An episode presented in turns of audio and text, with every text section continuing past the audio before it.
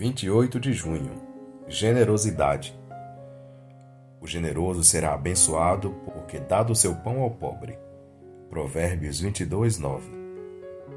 A generosidade é um ato de amor que agrada o coração de Deus. Se observarmos as Escrituras Sagradas, veremos que são muitos os versos que tratam deste assunto.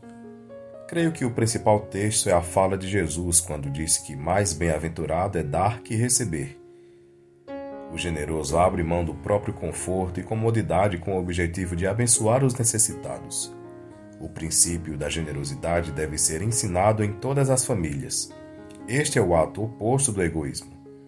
Quando uma família procede generosamente, colherá os frutos provenientes dos atos de amor para com o próximo.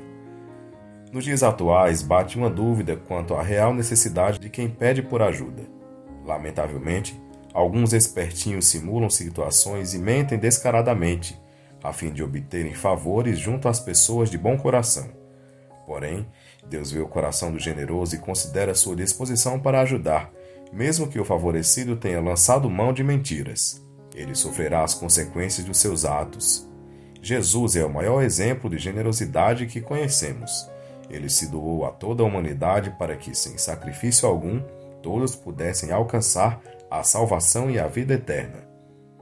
No entanto, muitos não valorizam este ato que custou derramar do seu sangue, voltam as suas costas para ele e vivem de acordo com os próprios interesses.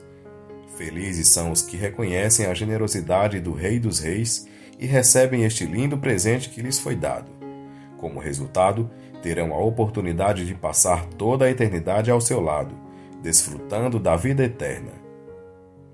Jesus é o maior exemplo de generosidade que conhecemos. Pastor Ciro Eustáquio